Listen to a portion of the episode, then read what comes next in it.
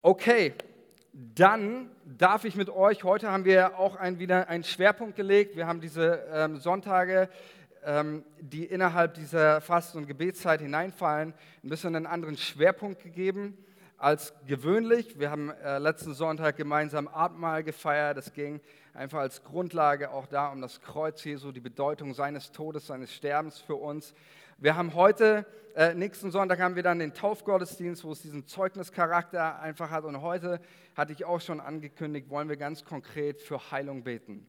Wir wollen ganz konkret für Menschen beten, die körperlich oder auch seelisch krank sind, die leiden und wir wollen sie, äh, werden später einen zweifachen Aufruf machen für Leute, die aktuell krank sind, dass wir für sie beten. Aber auch wenn du dann im, im zweiten Aufruf, wenn du jemanden hast in deinem Umfeld, der krank ist, der leidet irgendwie psychisch oder körperlich, dann möchte ich dich einladen, ähm, diese Person, einfach sofern sie nicht hier ist, einfach im, im Gebet, im, in deinem Herzen mit nach vorne zu bringen, zu einer Person, wenn hier ein Team haben, das vorne steht und dann einfach mit dieser Person, für diese Person, die du kennst und die krank ist.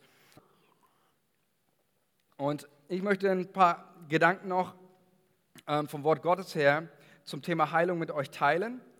Ähm, mir ist aber wichtig, dass wir heute nicht nur von Heilung hören, sondern dass wir Heilung erleben. Amen. Es geht nicht nur darum, über Heilung zu sprechen.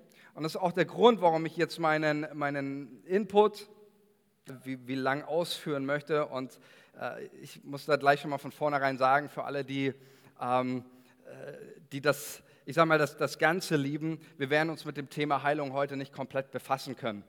Äh, das, das geht nicht. Das ist so ein umfangreiches Thema und es wird später Leute geben, die kommen werden und sagen, die dann anmerken, Pastor, man hätte noch das sagen können und dieses und jenes und wie verhält es sich mit der Spannung, wie verhält es sich mit der äh, Gabe der Heilung, was ist da der Unterschied zum gewöhnlichen Gebet und all diese Dinge. Wir werden nicht über, auf alles eingehen können, ähm, sondern ich werde nur einen, den Grundakzent legen, der sehr offensichtlich ist in der Bibel und dann werden wir auf Grundlage dessen beten. Denn das ist mir ein Anliegen, auch dass wir dieses Thema Heilung, wenn wir für Heilung beten, ähm, erstmal auf eine theologische Basis stellen, ähm, weil es mir unglaublich wichtig ist, dass du, dass ich, dass wir gemeinsam heute eines verstehen. Wenn wir für Heilung beten, wenn wir für kranke Menschen beten, dann beten wir in erster Linie nicht deshalb, weil es unserem eigenen Wunsch entspricht, wir beten auch nicht in erster Linie deshalb, weil wir uns irgendeiner Denomination zugehörig fühlen, sondern wir beten deshalb, weil die Bibel uns sagt, wir sollen für Kranke beten. Amen. Das ist die Grundlage für unser Gebet. In erster Linie nichts anderes. Natürlich wünschen wir uns Heilung. Und das ist auch wichtig und alles gut. Ähm, aber wir, wir beten deswegen, weil Jesus uns gesagt hat, wir sollen für Kranke beten und weil wir glauben, dass Gott auch heute noch heilt. Und deswegen möchte ich mit euch einen Bibelvers teilen, ähm, der so ein bisschen Grundlage ist. Und dann werde ich euch noch ein paar äh, Stories erzählen von dem, was ich mit Heilung erlebt habe. Einfach, dass wir auch heute mit Zuversicht für Heilung beten für Menschen, auch die krank sind. Ich möchte mit euch Apostelgeschichte 10, 37 lesen. Der Übergang in der Apostelgeschichte, wo das Evangelium äh, nicht nur die Juden, sondern auch die Heiden erreicht. Und Petrus ist dort im Hause des Cornelius des Hauptmann, er war ein römischer, äh, heidnischer Hauptmann. Und er erklärt ihnen das Evangelium, er erzählt ihnen von Jesus.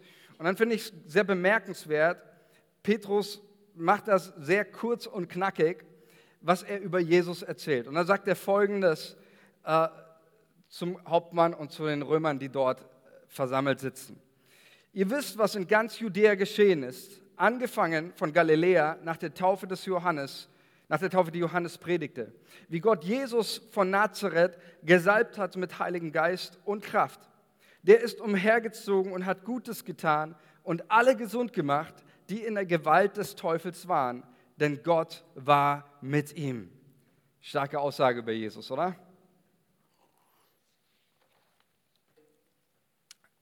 Wie gesagt, Kontext, Petrus sitzt dort vor den Römern und er fasst das Wirken Jesu sehr kompakt zusammen. Er hat alles Mögliche erzählen können, aber unterstreicht eines in diesem Hause des Cornelius.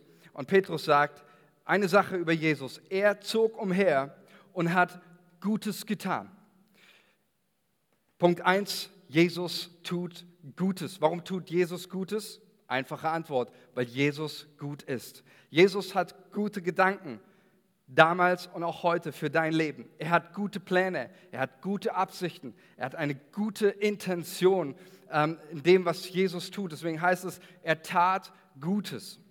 Aber was meint Petrus damit nochmal? Ich möchte noch mal ein bisschen konkreter ähm, darauf eingehen. Was macht mein Petrus, wenn er sagt, Jesus zog umher und er tat Gutes?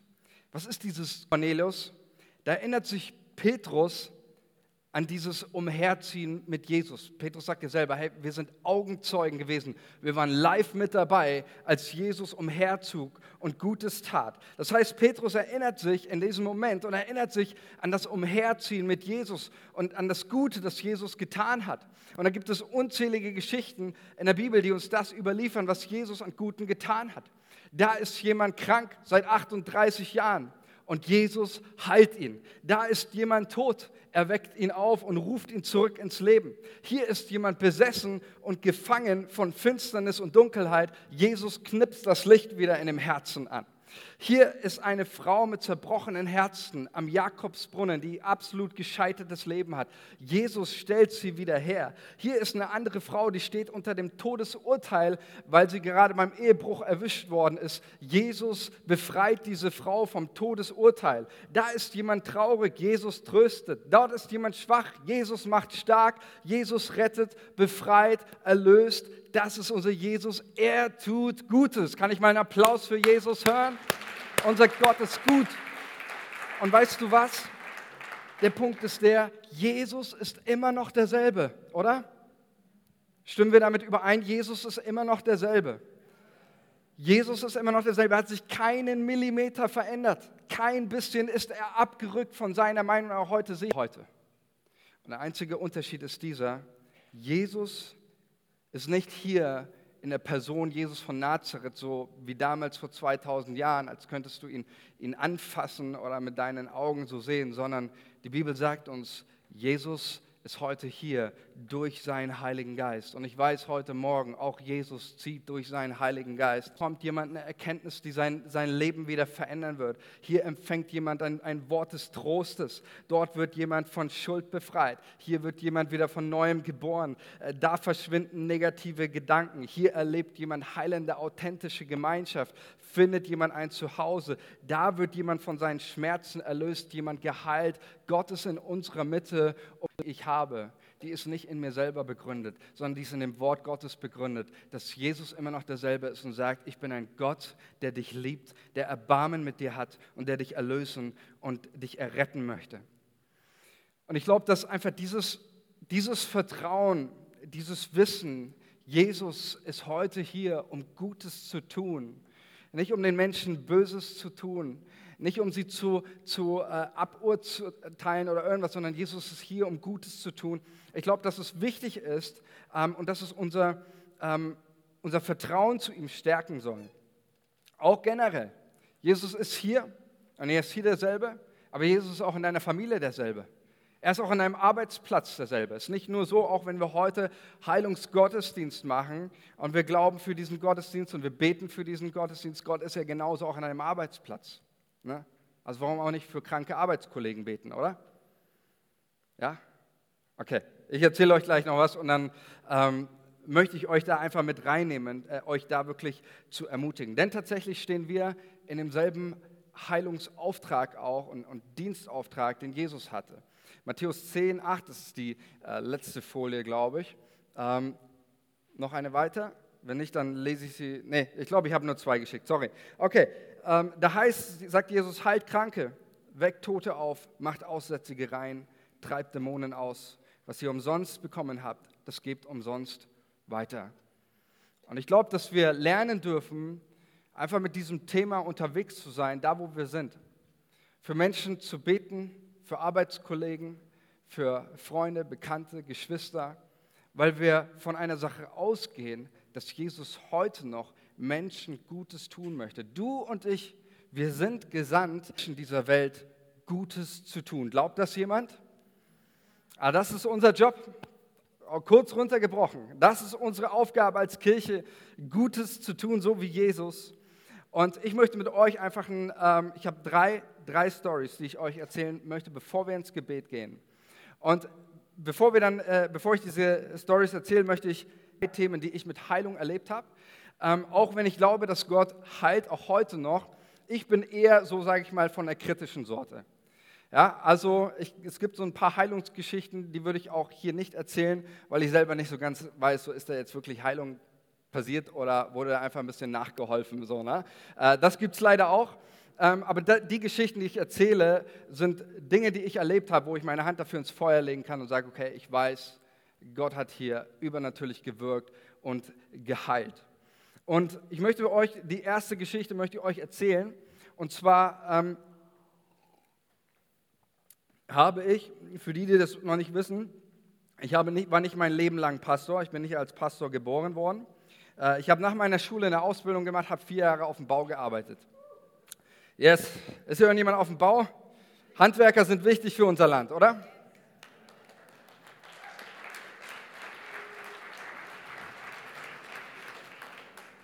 Genau. Und es gab ein Gebet, das habe ich regelmäßig gebetet, bevor ich, äh, bevor um, um 7 Uhr es auf der, auf der Baustelle anfing. Ich habe dieses Gebet gesprochen und habe gesagt, Heiliger Geist, ich bete, dass du heute Türen öffnest, um dein Evangelium den Menschen zu verkündigen. Und wenn sich eine Tür öffnet und du mir eine Tür zeigst, dann möchte ich Mut haben und möchte ich deine Liebe bezeugen von dem, was du erzählt hast.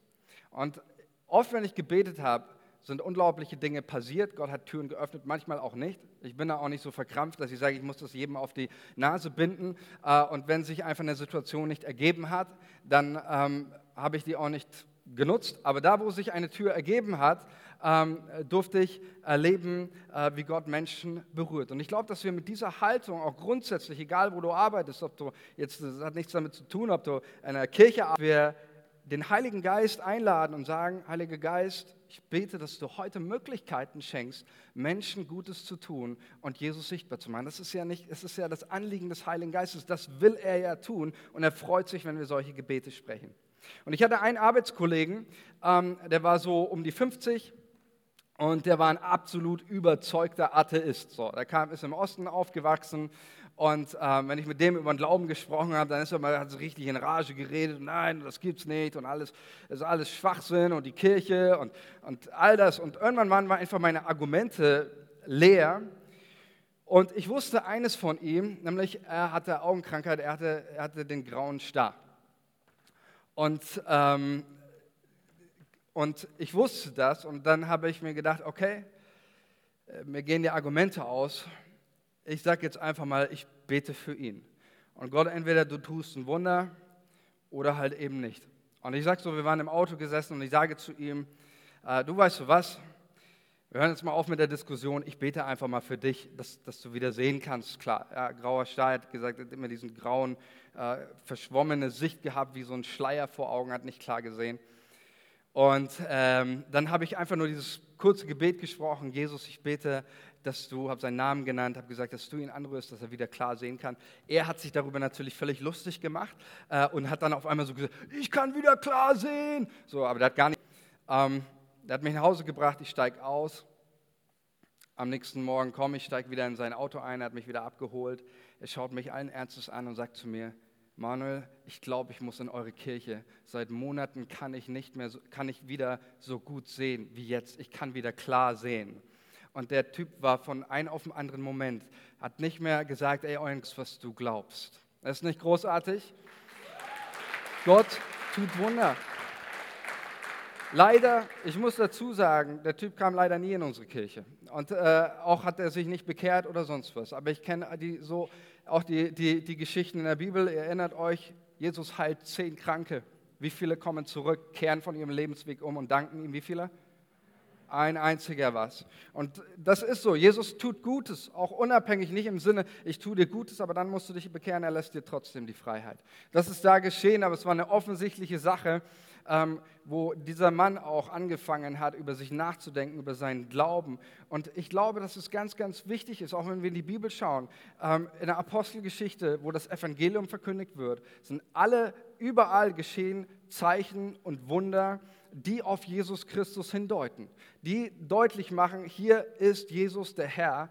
Und ich möchte dich einfach persönlich ermutigen. Ich hatte mehrere so Geschichten. Ich hatte auch eine meiner liebsten Arbeitskollegen, seine Frau war schwer krank, war ein junger Kerl, fünf Jahre älter als ich. Wir haben unter Tränen für seine Frau gebetet, auch im Auto, es ist nichts passiert. Ähm, das habe ich auch erlebt, aber ich habe das auch erlebt, dass da, wo ich bete, da geschehen Dinge. Wo ich nicht bete, passiert auch nichts. Aber wo ich bete, da passieren Dinge. Und wenn wir wirklich, wenn wir sagen, okay, lasst uns beten, und wenn er nur sage ich mal, verhältnismäßig trotzdem nicht jeder geheilt wird. Das sollte uns nicht abhalten. Das ist die erste, erste Geschichte, die ich euch teilen möchte. Die zweite ist eine Geschichte, die mich immer sehr tief berührt, ähm, weil Gott da, damals auch in meinem Herzen was getan hat. Ähm, ist ja auch wunderbar, dass Gott oft, oftmals gerade bei den, äh, nicht nur bei anderen, sondern auch bei uns was tut. Ähm, und zwar immer äh, am Abend noch ein, noch ein Input und eine Lobpreis-Session. Und dann haben wir für, für die Teens da gebetet. Und es gab einen Jungen, ich will ihn mal so beschreiben, er war klein, war ziemlich dick, übergewichtig, hat so einen, so einen sehr, äh, wie sagt man, sehr verkrampften Blick gehabt. Ähm, er hatte chronisches Asthma. Seit Kindesbeinen äh, ist er von Arzt zu Arzt gerannt. Seine Nase lief ununterbrochen. Ähm, er hatte auch so ein bisschen so ein, grunzte beim Atmen, einfach weil alles zugeschwollen war, weil er nicht atmen konnte. Es hörte sich immer so an. Und ähm, er kam zum, zum Gebet.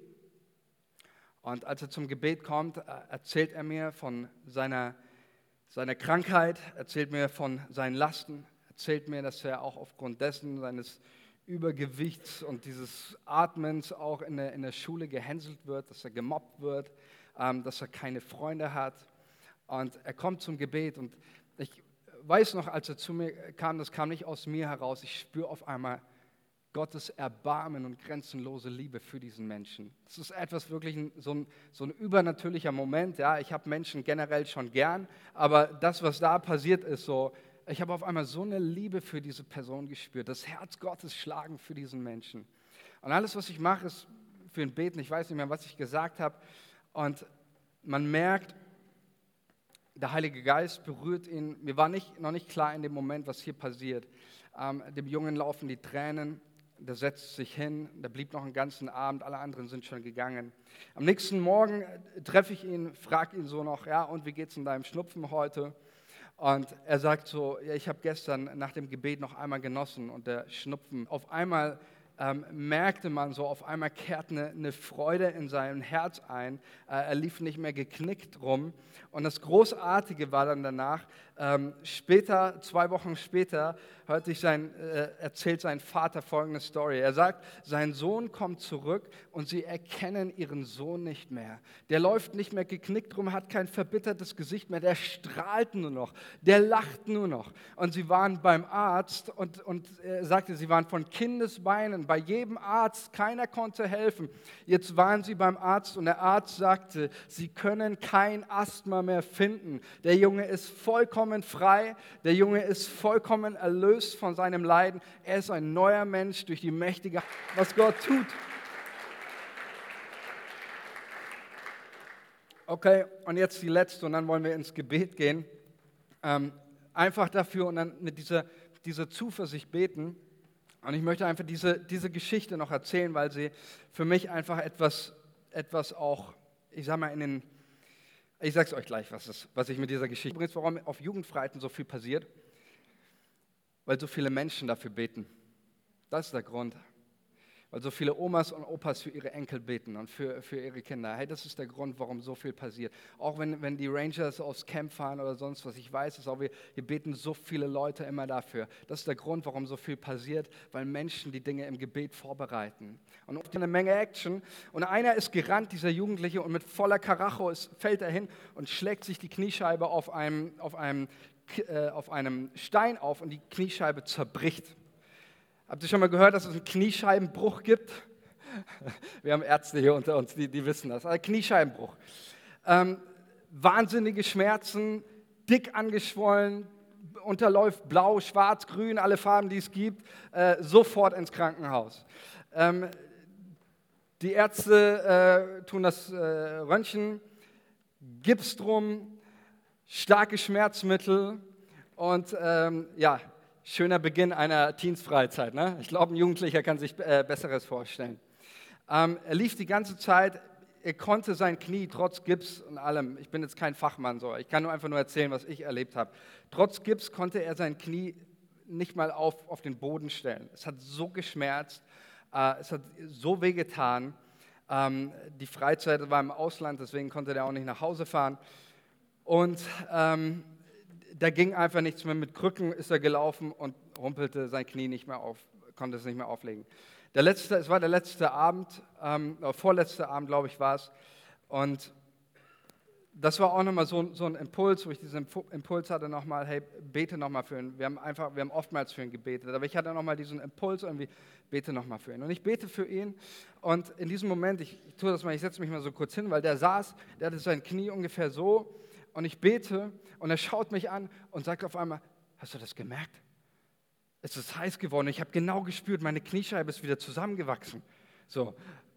Und er steht, er steht auf und tut erst, versucht erst so sein, sein Bein runter, runter zu, das geht, tupfen. Ich, ich habe schon irgendwie so das, selber das Schmerz, äh, mein Gesicht Schmerz war verzerrt, glaube ich.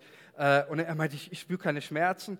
Er fängt an, auf sein Bein zu springen, ja, ähm, schmeißt die Krücken weg und rennt so durch, durch, durch alles durch. Das war wirklich so ein, so ein Feeling wie Apostelgeschichte.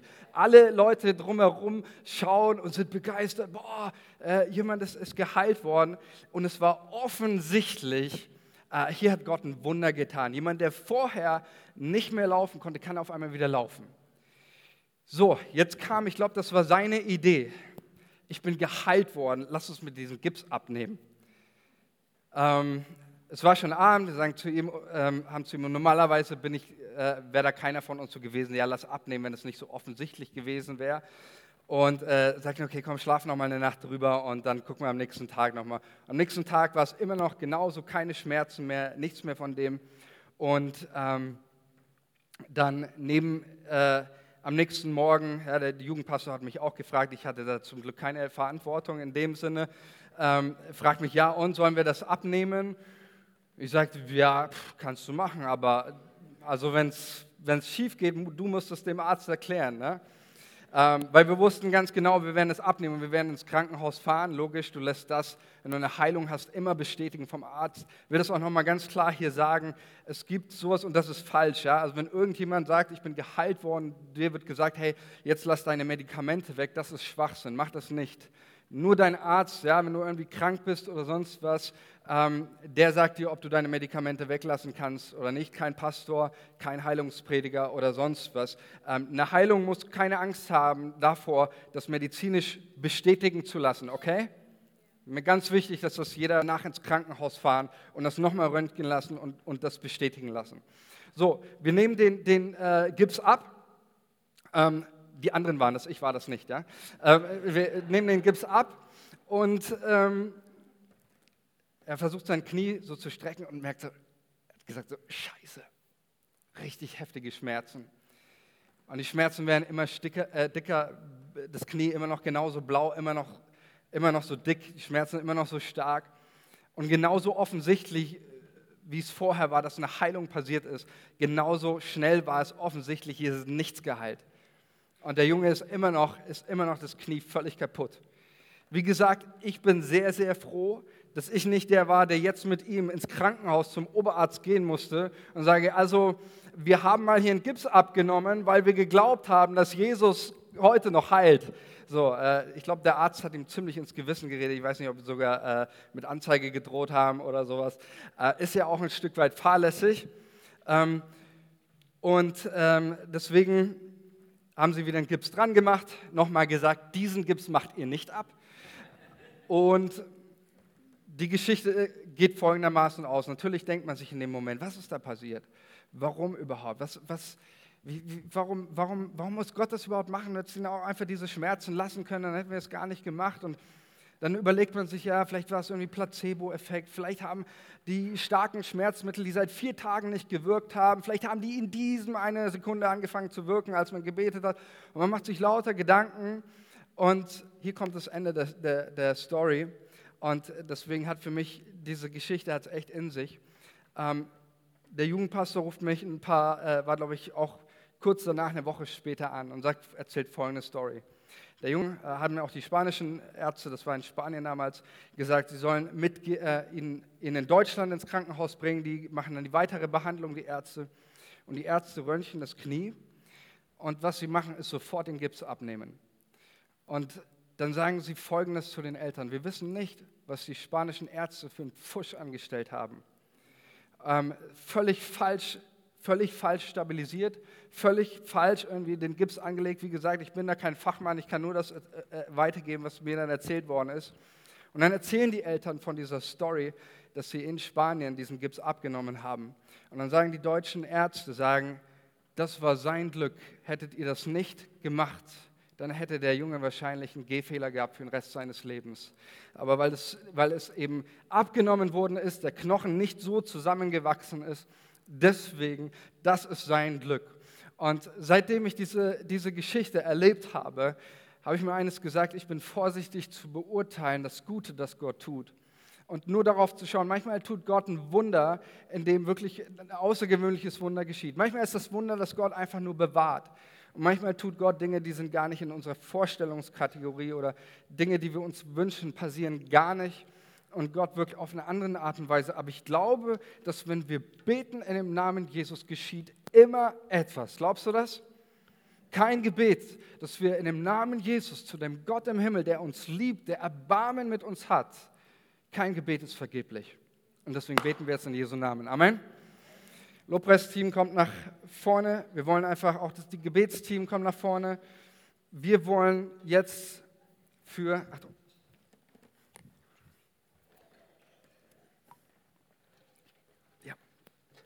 wir wollen jetzt ganz konkret für, konkret für ähm, Menschen beten, die einfach leiden, sei es ein körperliches oder ein psychisches Leiden. Und wir, alles, was wir heute Morgen tun, ist auf Grundlage von Gottes Wort zu beten für Heilung in dem Namen Jesus. Weil wir an Gott glauben, der dich liebt, der dich erlösen möchte, auch von, von Leiden und von Krankheit. Und dann möchte ich auch im zweiten Schritt, dass wir Leute holen, die, wenn du sagst, hey, ich bin ich kenne jemanden Krankes, dass wir für dich beten, dass wir für diese Person beten.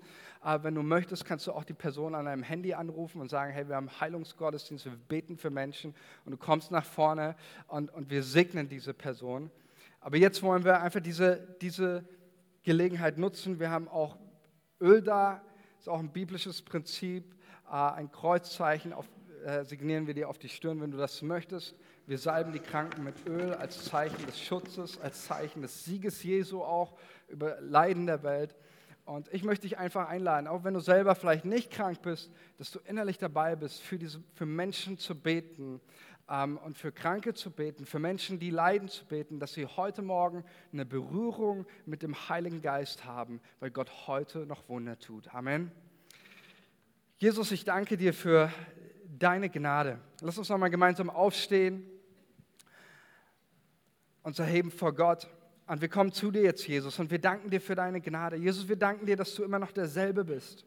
Und wir danken dir, dass du uns aufgetragen hast für Kranke in deinem Namen. Und wir bringen heute, Jesus, all die Menschen, die sowohl körperliches Leiden, auch als psychisch leiden, wir bringen sie vor deinen Thron. Wir appellieren und rufen an dein Erbarmen. Wir rufen aus, Herr, erbarme dich, zeige deine Macht, berühre Menschen durch deinen Heiligen Geist. Jesus, und lass uns heute Morgen in eine starke Verbindung, Beziehung wieder zu dir kommen. Im Namen Jesus. Amen.